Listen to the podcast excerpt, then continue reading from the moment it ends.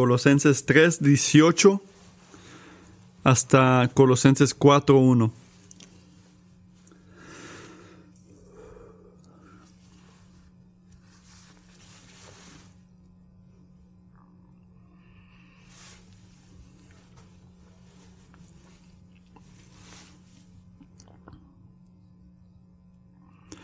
Mujeres, estén sujetas a sus maridos, como, como conviene en el Señor. Maridos, amen a sus mujeres y no sean asperos con ellas. Hijos, sean obedientes a sus padres en todo, porque esto es agradable al Señor. Padres, no exasperen a sus hijos, para que no se, no se desalienten.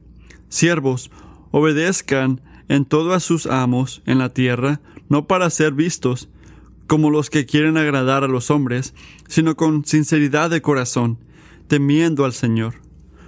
Todo lo que hagan, háganlo de corazón, como para el Señor y no para los hombres, sabiendo de sabiendo que del Señor recibirán la recompensa de la herencia.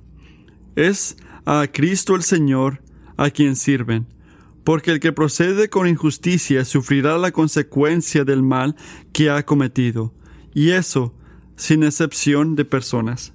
Amos, traten con justicia y equidad a sus siervos, sabiendo que ustedes también tienen un Señor en el cielo. Hoy va a predicar Queen. Está alegre de poder leer la palabra. Puede que ya leyeron en 1998 un- una película que se llamaba El Show de Truman. Se trata de una persona que se llama Truman Burbank que desde que nació fue criado en un lugar artificial, un, un lugar como de televisión. Ese era su mundo y todos los que pra- practic- todos los que practicaban en este mundo eran un actor, excepto Truman.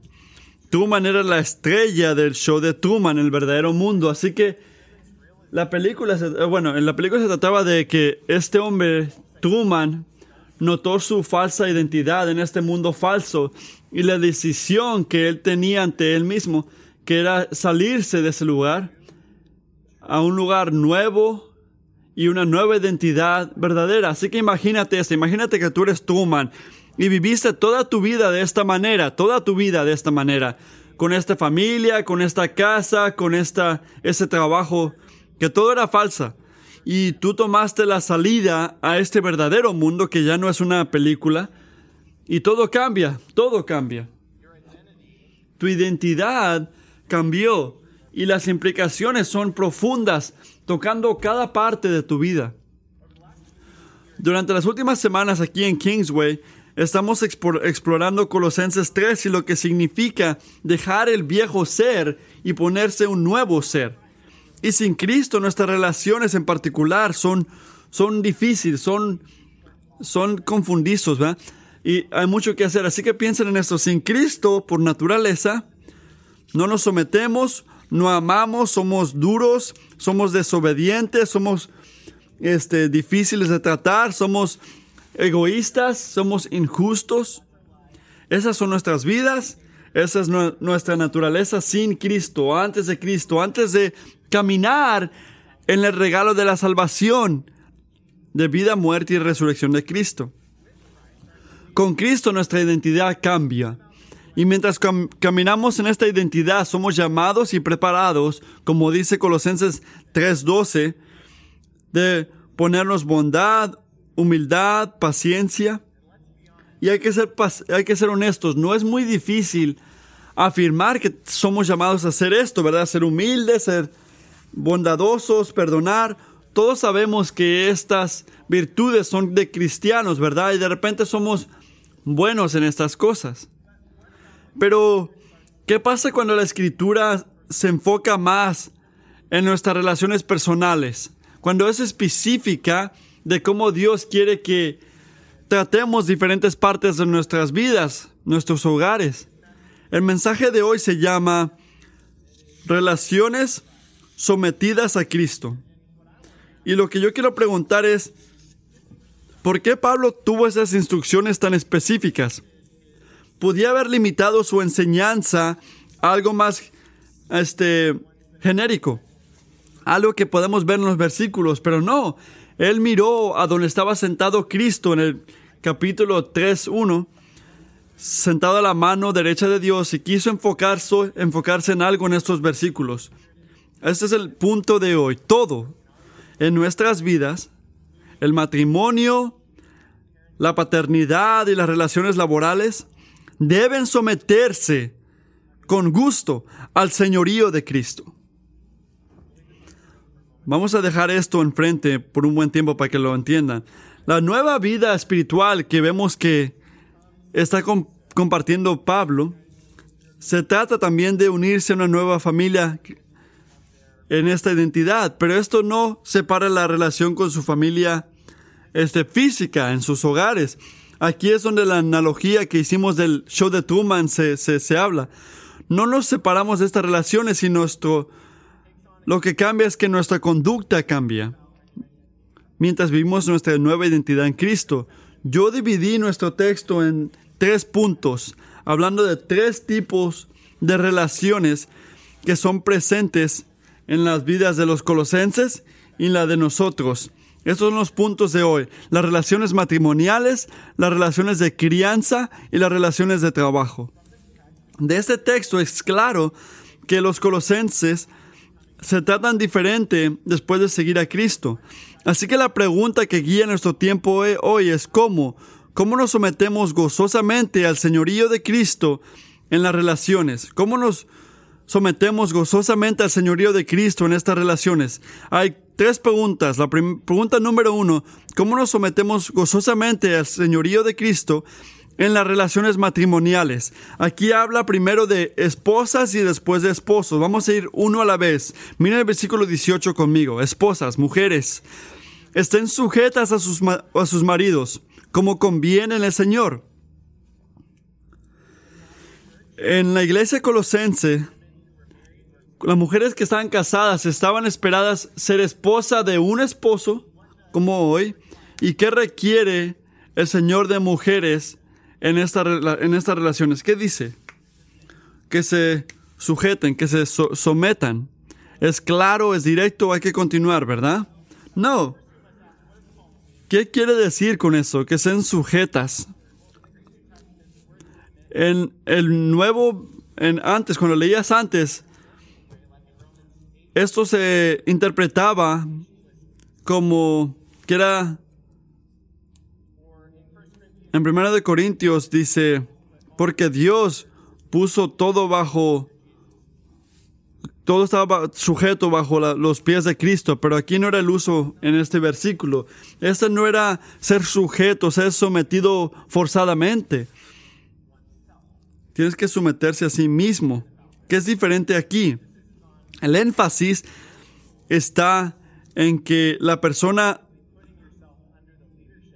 este, directamente sometiéndose, como que voluntariamente sometiéndose. Y lo vemos otra vez en Lucas 2, 51, que cuando Jesús era un joven, él iba con sus padres y fue a Nazaret y era, se sometía a ellos. No era que lo forzaron a someterse, sino que él voluntariamente se sometió.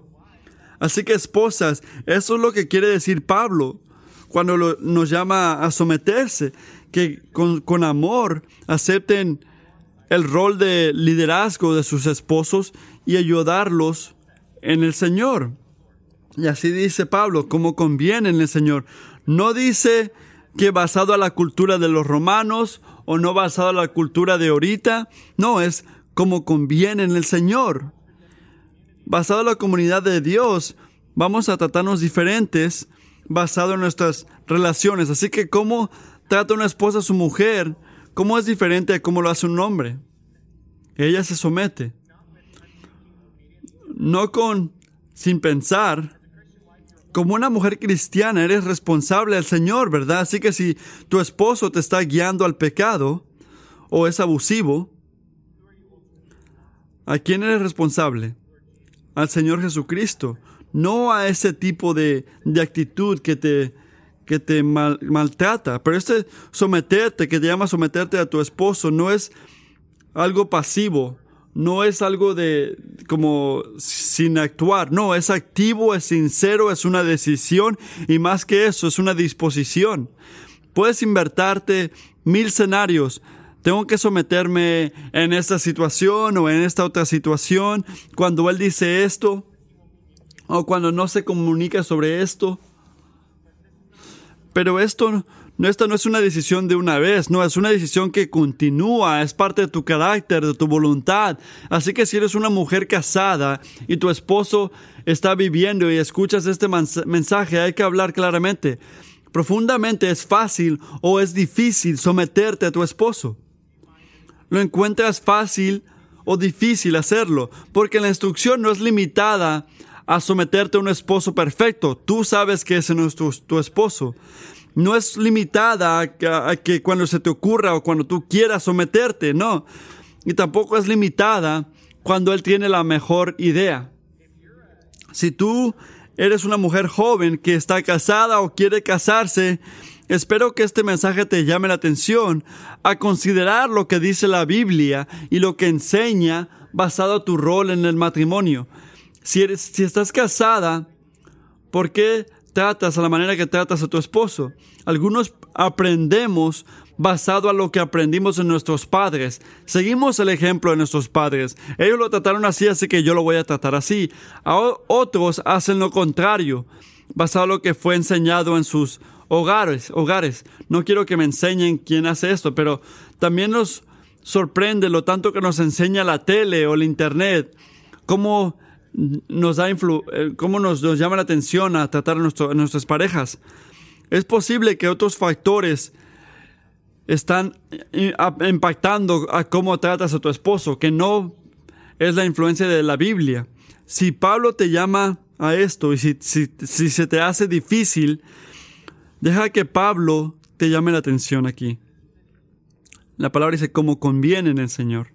Es hermoso es eh, como lo puedes desear, es bueno, es algo bueno para ti, te, te hace florecer. El Señor lo hace por tu bien. En esto tú reflejas a la esposa de Cristo. En esto tú reflejas al Señor que es nuestra ayuda. Así que esposas, sométanse a sus esposos como conviene en el Señor y esposos, maridos, Ahora Pablo se enfoca en ti. Vamos a leer el versículo 19 juntos. Maridos, amen a sus mujeres y no sean ásperos con ellas, no sean malos con ellas. Si eres un hombre casado o quieres casarte algún día, no te relajes, pero pon atención, enfócate hasta la gente joven. El Señor sobre tu, sobre tu vida quiere enseñarte algo aquí, marido futuros maridos y esposos. Nos dan dos instrucciones. Una es positiva, una afirmación, y la otra es algo negativo. Amen a sus esposas y no sean malos con ellas, no sean ásperos con ellas. Así que primero tenemos que preguntar, ¿qué quiere decir Pablo con amén? Pablo, perdón, Matthew dijo la semana pasada que la cultura dice algo del amor, pero no es alineado con la escritura. La cultura dice, amor es lo que se siente bien, es lo que se exprese bien, es afirmación. El amor es recibir lo que yo quiero, pero eso no es amor, eso es vanidad. Eh, bíblicamente este es pecado. ¿Qué es amor bíblicamente? Basado a Marcos 12, este tipo de amor que describe Pablo es algo que consume. Marcos 12:30 es donde Cristo dice que amarás a tu Padre, a tu Dios, con todo tu corazón y con todo tu alma y con toda tu fortaleza, con todo, es lo que Pablo describe y nos dice en primero de Juan 10, cuando dice, y este es amor, no que amamos a Dios primero, sino que Dios nos amó y envió a su Hijo para que nos libere. En griego es, es amor agape. Así que en, el lenguaje original Pablo tenía muchas, opciones. Pudiera enfocarse en el amor familiar o amistoso o amor este, romántico, pero no. Él usó una palabra que habla de la fidelidad de Dios, el amor de Dios hacia su gente, un amor que se da con todo corazón. Así que Pablo dice, esposos, amen a sus mujeres. Cuando dice esto, imagínate lo que tiene en mente. en esta comunidad cristiana, esposos que son creyentes en Cristo hacen algo contracultural. En, este tiempo, cuando, cuando eras un líder en tu hogar, tenían que tener las cosas en orden, tenían que tener las cosas rectas, porque hacías estabilidad en la sociedad, sociedad y en el Estado. Aquí se dice esposos, amen a sus esposas. Y en el primer tiempo, en ese tiempo de las escrituras, si nuestra cultura, el amor es recibir lo que tú quieres, ese tipo de amor de antes era muy diferente. El amor que Dios llama a los esposos es amor incondicional, que significa que no está condicionado basado a cómo la otra persona se está portando, o cómo te trata, o lo que te están dando. Así que esposos, escuchen, van a haber momentos y días y de repente épocas de tu vida donde tu esposa no te trata bien. Puede que te falte respeto, puede que su, actitud no, te, no sea amorosa y todavía eres llamado a amarla. Amar a tu esposa requiere que hagas sacrificios, de lo que tú quieres hacer para poder servirla a ella. Puede que estés sentado aquí ahorita y tienes 5, 15 o 40 años de matrimonio y estás luchando en esto todavía. Hombres casados, sigan al ejemplo de Cristo, sigan el ejemplo de Cristo y apliquen esto a las relaciones que tienen con sus esposas. Piensen en Filipenses 2, no hagan nada con egoísmo pero cuenten a otros, cuenten a sus esposas más importantes que a sí mismos. Dejen que cada uno no busque su propio interés, sino el interés de otros, el interés de sus esposas. Consideren esto. ¿Por qué Pablo da la exhortación para que las esposas sometan a sus esposos y esposos que amen a sus esposas?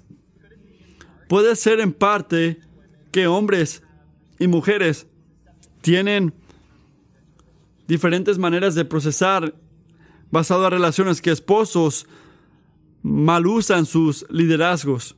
Sí. Sí, los esposos pueden usar, mal usar el liderazgo. Esposos en particular maltratan o, o mal usan su liderazgo, pero ser líder no debe de ser marcado por poder, sino por servicio humilde. Pablo lo hace claro mientras lee la segunda parte de estas instrucciones. Esposos, amen a sus esposas y no sean ásperos con ellas. Amar como Dios ama se trata de que no las maltrates, no seas estricto, no seas mandador. ¿Qué, sería lo contrario de ser maltratado? ¿Qué es diferente de ser maltratado? perdón. ¿Qué es diferente de maltratar? O ser áspero. Podemos ver esto, que como la gente elegida de Dios, amados profundamente, vístanse con compasión, bondad, humildad, gentil y paciencia. Esposos, pregúntense, ¿has sido áspero? ¿Has maltratado a tu esposa? ¿Has fallado al poner compasión, bondad, humildad, paciencia. Le has, le has gritado la semana pasada. Puede que, mm, que le faltase respeto, orgulloso, impaciencia, impaciente. Pero escucha la buena noticia. Jesús murió por estas cosas también. Jesús, si confías en Jesús, tus pecados están puestos en Él en esa cruz y su virtud está en ti. Así que ahora, si estás en Cristo, Él te está dando su espíritu para ayudarte a vivir una nueva vida en esta identidad en Él. Mientras eres vestido en Cristo, tu carácter cambia. Continúas siendo santificado y te conviertes más y más como Él, que se sacrificia por la iglesia. Así que pregúntate, hombre, ¿estás dispuesto a crecer en este tiempo de madurez cristiana, en este modelo de ser hombre basado en la palabra de Dios, para servirla, amarla, protegerla. Y escuchen, estas no son las únicas instrucciones que reciben esposos y esposas.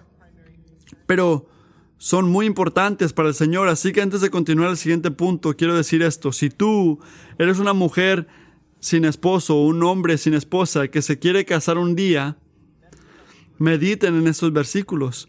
Consideren estos versículos y otros como estos en Efesios 6, 1 de Pedro o Tito 2. Dejen que la palabra de Dios los moldee, que cambie su carácter, su actitud, porque esto va a cambiar la persona que buscas, la persona que, con la quien te cases y te va a cambiar a ti también. Así que pregunta número uno, ¿cómo nos sometemos gozosamente al señorío de Cristo en las relaciones matrimoniales? Así que en la iglesia las esposas se someten a sus esposos y los esposos aman a sus mujeres basado en la identidad que tienen en Cristo. Pregunta número dos. ¿Cómo nos sometemos alegremente al señorío de Cristo en las relaciones de crianza? Vamos a leer el versículo 20 aquí.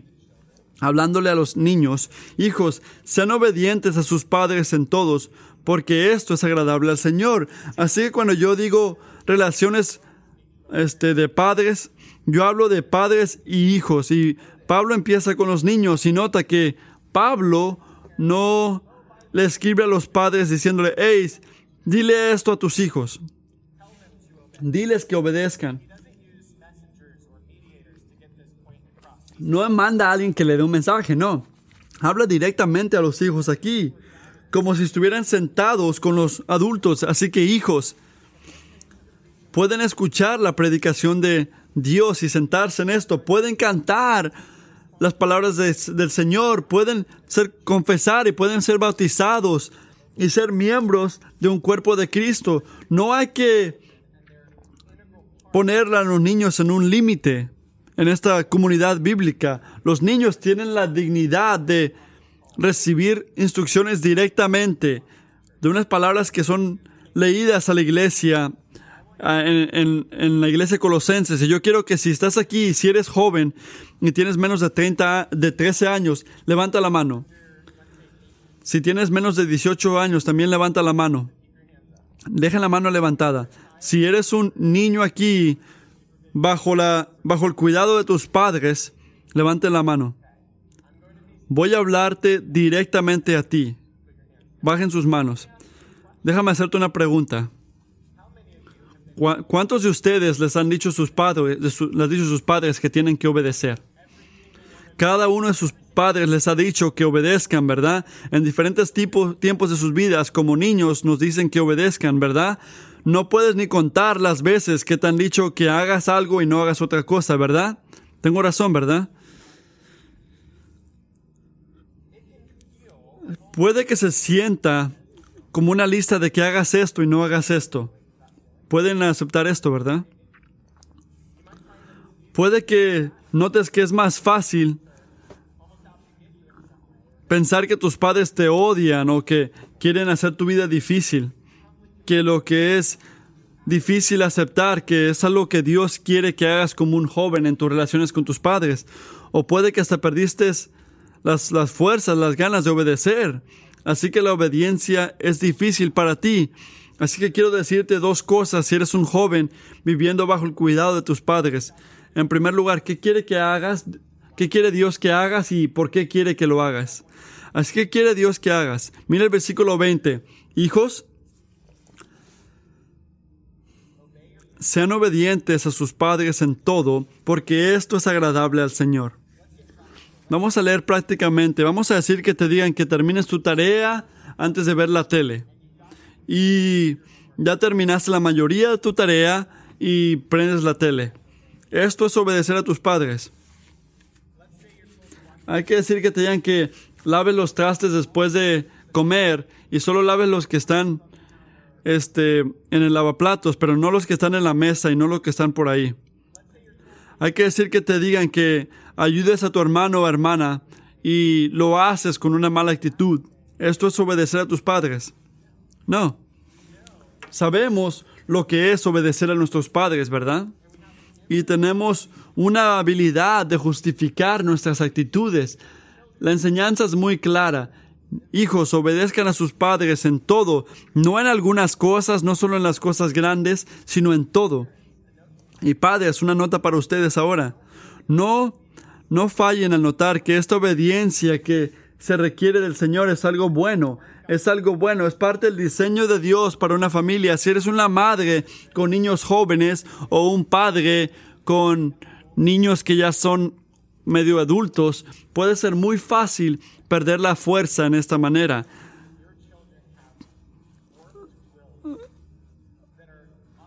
Hay tiempos donde tus niños este, son rebeldes. No podemos escapar la realidad de que esta es una, una obra difícil, pero es una buena obra. Y es el llamado de Dios que críes a estos niños de una manera que honre al Señor y que los guíe hacia la persona que los lleva a obedecer, que es el Señor. Así que jóvenes, regresando a ustedes, sabemos que la Biblia dice que obedezcan a nuestros padres en todo, pero ¿por qué? ¿Por qué tenemos que obedecer? El versículo 20 dice, porque esto es agradable al Señor. Así que piensen en esto, piensen en humanos. Llegamos como bebés y necesitamos literalmente todo. Necesitamos ayuda en todo, que nos den de comer, que nos duerman, que nos cambien el pañal, pero sobre tiempo aprendemos y crecemos, ¿verdad? Mientras crecemos más, aprendemos a amarrarnos los zapatos, a llenar nuestra, nuestras mochilas, a, a hacer la tarea, ¿verdad? Pero nota algo.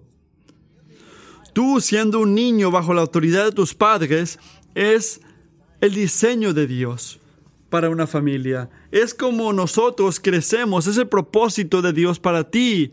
Así que cuando como niños nos sometemos a la autoridad de nuestros padres, honramos el diseño de Dios y recibimos bendición en esto. Es bueno y correcto obedecer. Así que cuando seas un joven, cuando eres un joven, es difícil ver adelante y decir, cuando esté en la secundaria cuando esté en la prepa, cuando tenga 18 años o cuando tenga mi licencia o cuando me vaya, y puede que falles ver lo que Dios quiere hacer ahorita, en este momento, en tu familia y en tu hogar. Considera la vida de Cristo.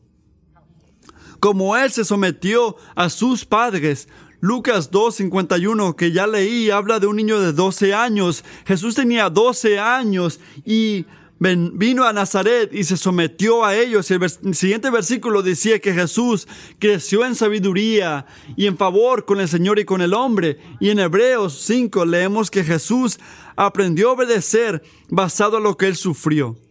Jesús se sometió a sus padres. Jesús aprendió obediencia y creció en sabiduría y tú necesitas lo mismo, tú necesitas lo mismo. Necesitas aprender obediencia, necesitas someterte a los padres que Dios te ha dado. Así que piensa en ayer, piensa en la semana pasada. Has obedecido, has obedecido en todo. Cuando te llaman a, terminar tu tarea y no lo quieres hacer, Pídele al Señor que te dé ayuda para obedecer. Cuando este, te dicen que apagues los videojuegos después de una hora de videojuegos, pídele al Señor que te ayude a obedecer. Busca agradar al Señor. Tu obediencia al Señor es obediencia al Señor Jesucristo. Y padres, ahora el Señor se enfoca en ti. En el versículo 21.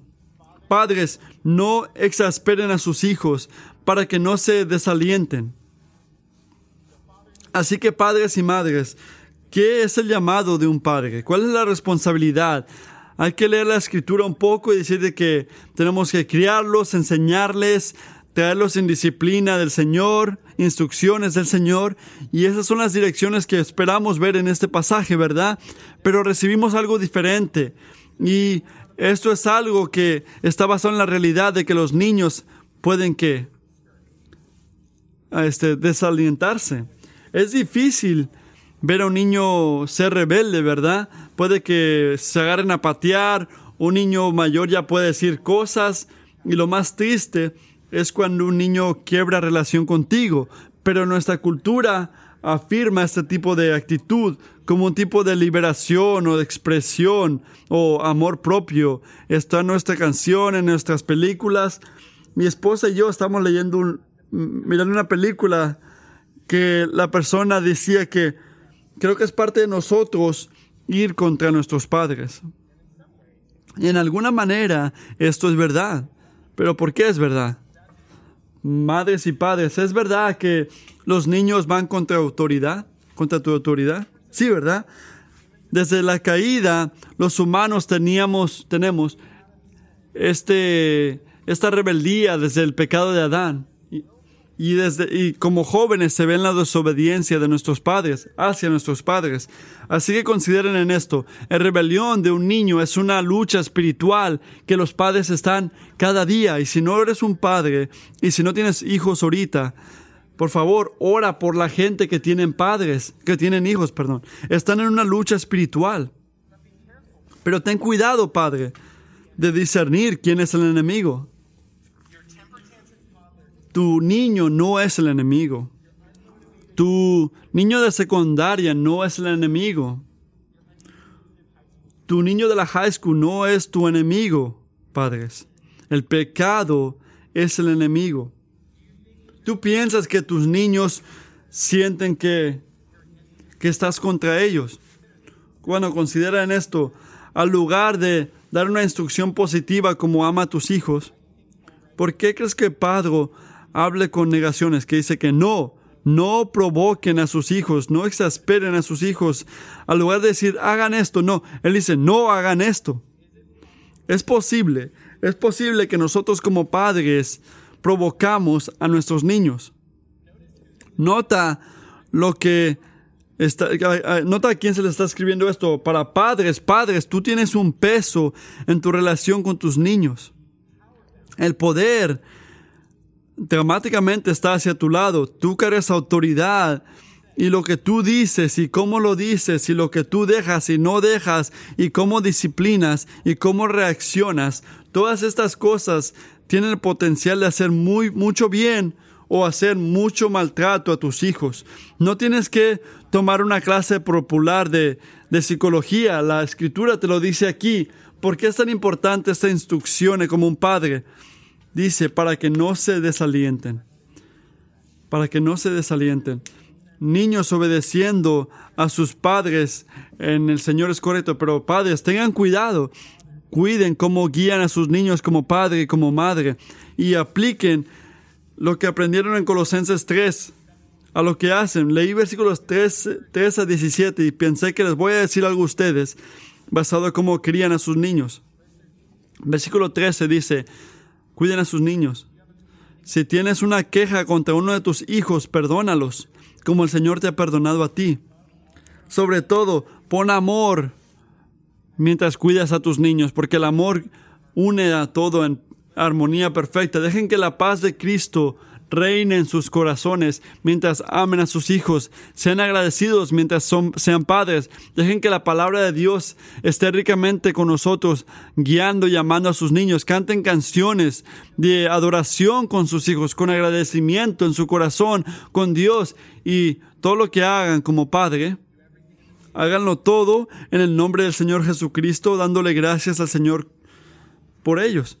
En la cultura de los colosenses, la instrucción de los padres es reinar sus hogares, incluyendo a sus hijos. Pero nota que las palabras de Pablo aquí, en alguna manera, es dirigir a los padres que dice que cuidadosamente cumplan su responsabilidad como un padre. Así que pregunta número dos, ¿cómo nos sometemos relacionada a la crianza? Bueno, en la iglesia los hijos obedecen a sus hijos y los padres los guían basado en la identidad que tienen en Cristo. Pregunta número tres. ¿Cómo nos sometemos gozosamente al señorío de Cristo en las relaciones de trabajo? Pablo pasa mucho tiempo aquí en estas relaciones y sin entender lo que está ocurriendo puede que nos, nos quedemos confundidos basado en lo que enseña la escritura, específicamente lo que habla de siervos y amos.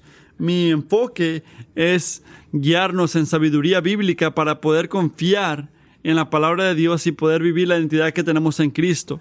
Así que en esta siguiente sección, como lo hemos hecho antes, primero vamos a entender la palabra de este versículo y después considerar los principios que enseña.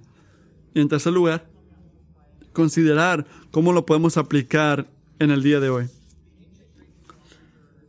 Un escritor, uh, Aristóteles, habla de lo que se considera las tres relaciones familiares como guías, esclavos, esposas, hijos y padres. Y Pablo ha hablado con esposos y esposas, padres y hijos, y ahora se enfoca en esa relación siervos y amos.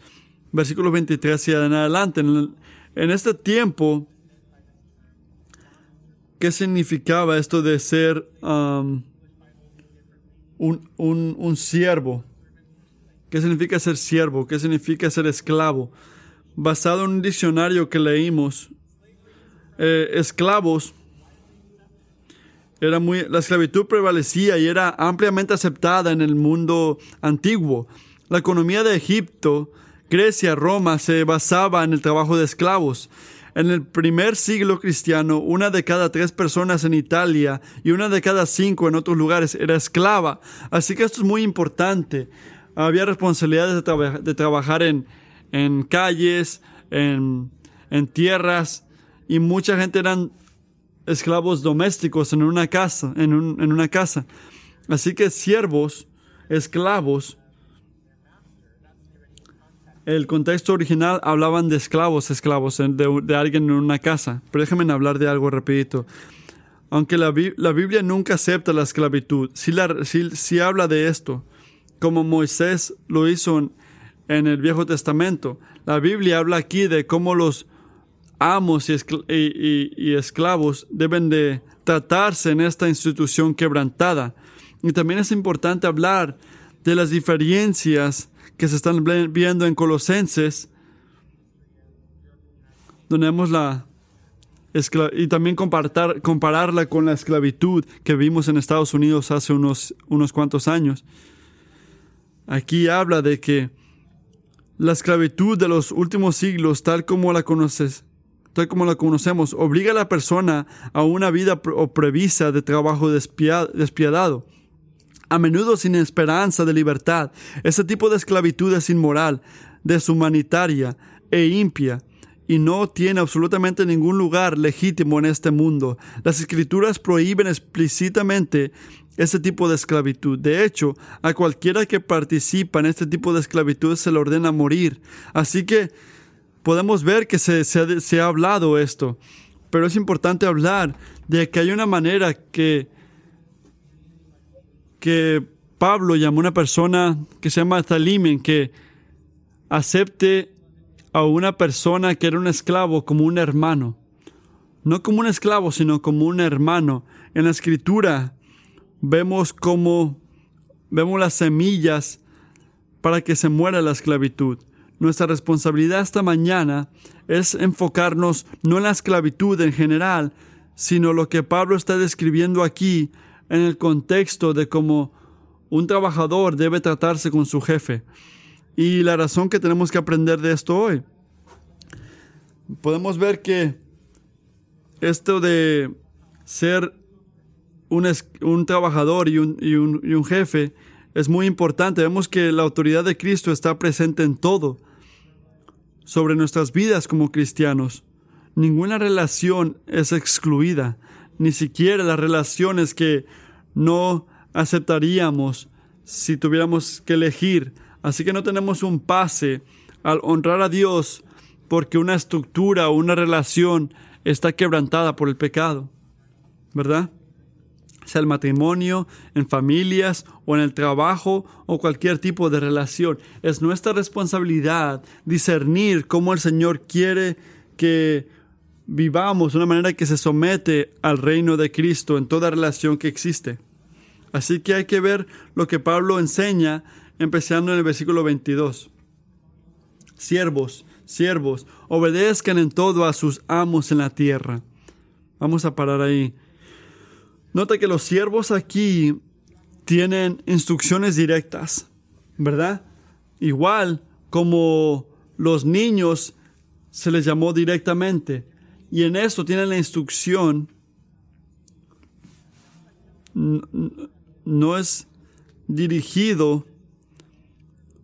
Oh, perdón. Este mensaje no es algo que se les dijo a los, a los, a los amos para que se los diga a los siervos. No. Dios está hablándole directamente a los siervos. Eran parte de la comunidad de Dios. Así que vamos a ver a lo que se le dice a los amos más adelante, pero ¿qué se les dice a los siervos? Siervos, obedezcan. Como se le dijo a los niños, obedezcan en todo a sus amos en la tierra, no para ser vistos, no a veces, no en algunas cosas, sino en todo. Y Pablo va a explicar lo que quiere decir con esto. Él va a calificar esto en algunas maneras.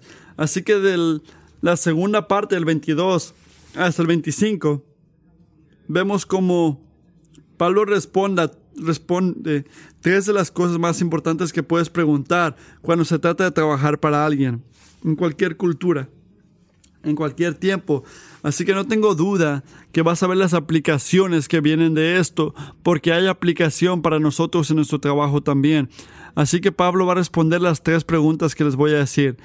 Esta es, esto todavía es bajo el punto de cómo nos sometemos a Jesús basado en nuestro trabajo.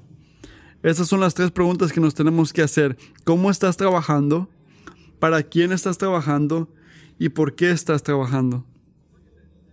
Así que mira la segunda parte del versículo 22 hasta el versículo 25. Siervos, obedezcan en todo a sus amos en la tierra, no para ser vistos como los que quieren agradar a los hombres, sino con sinceridad de corazón, temiendo al Señor. Todo lo que hagan, háganlo de corazón, como para el Señor y no para los hombres, sabiendo que del Señor recibirán la recompensa de la herencia. Es a Cristo, el Señor, a quien sirven, porque el que, porque el que procede de injusticia sufrirá la consecuencia del mal que ha cometido, y eso sin excepción de personas. Así que mientras consideramos esas tres preguntas, quiero que piensen en sus trabajos. No importa el trabajo que tienes,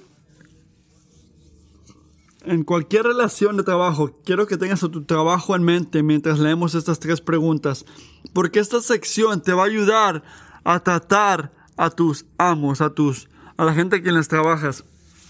¿Cómo estás trabajando? No, mira el versículo 22. Obedezcan, oh, no para ser vistos como los que quieren agradar a los hombres, sino con sinceridad de corazón. ¿Qué dice aquí? La obediencia verdadera no se trata de que te miren, no se trata de que te aplaudan, no se trata de que te afirmen, de que te reconozcan, no se trata de agradar a la persona, sino agradar al Señor. No se encuentra en temer al hombre, sino temer al Señor, agradar al Señor. El Señor es nuestra autoridad. Y en cada institución, en cada relación, Así que la obediencia tiene que aceptarse del corazón, de un corazón sincero. Y el versículo 22 es más directo. En todo lo que hagan, con sinceridad. Se trata de como saliendo del alma, saliendo del corazón.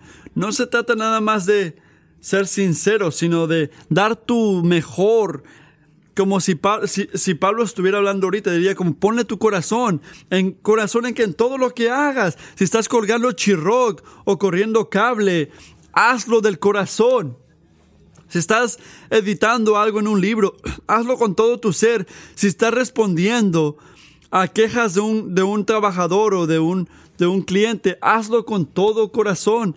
Es, en cada, como en cada trabajo hay cosas que te van a encantar hacer y otras cosas que no te gustan. Pero ¿qué tipo de actitud dice Pablo que debemos de tener? De todo, de cada parte de nuestras vidas, que trabajemos con sinceridad y poner nuestro corazón. Así que esta pregunta, ¿cómo estás trabajando? ¿Con sinceridad o insinceramente? ¿Con corazón o sin corazón?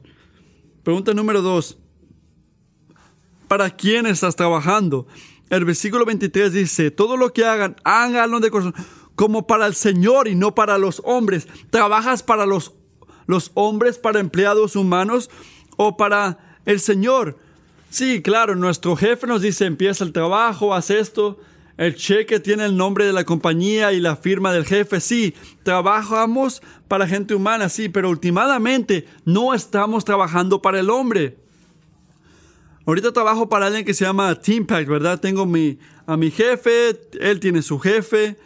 Y honestamente yo me tengo que preguntar mientras leo esto, ¿estoy buscando agradar al hombre o estoy buscando agradar a Dios en mi trabajo? yo fácilmente puedo buscar agradar al hombre. Y tú también, ¿no? ¿Tú trabajas como para hombres? ¿O como para el Señor? Versículo 24 lo hace claro. Sabiendo que del Señor recibirán la recompensa de la herencia. Pablo está enfocado aquí. Es a Cristo, el Señor, a quien sirven. Y en la en el reino del trabajo no nada más quiere que miremos a nuestros jefes, sino que miremos más allá y ver quién es jefe sobre todo, ver que Cristo está reinando sobre cada persona. Como un creyente, no estás sirviendo a, tu jefe nada más, sino a Cristo sobre todo. Yo le he trabajado a gente de, de comida, a una tienda, a un lugar de café, a nuestra iglesia, y como cristiano, Pablo me recuerda que yo últimamente estoy sirviendo al, Señor Jesucristo en cada rol que tengo. Así que pregúntate a ti mismo, ¿qué haces para tu trabajo? ¿A qué te dedicas? ¿A quién le estás trabajando? Puede que tienes un jefe directo o, un, cliente a quien le trabajes, pero puede que son muy bondadosos, muy bien al, comunicar sus expectativas y increíbles al prepararte para hacer lo que tú tienes que hacer y entienden tú, que, que tú tienes que, cosas que hacer también, pero no siempre es así, ¿verdad?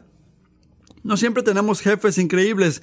Por la mayoría, si no todos, hemos sentido o seguimos sintiendo que tenemos jefes que nos fallan en alguna manera.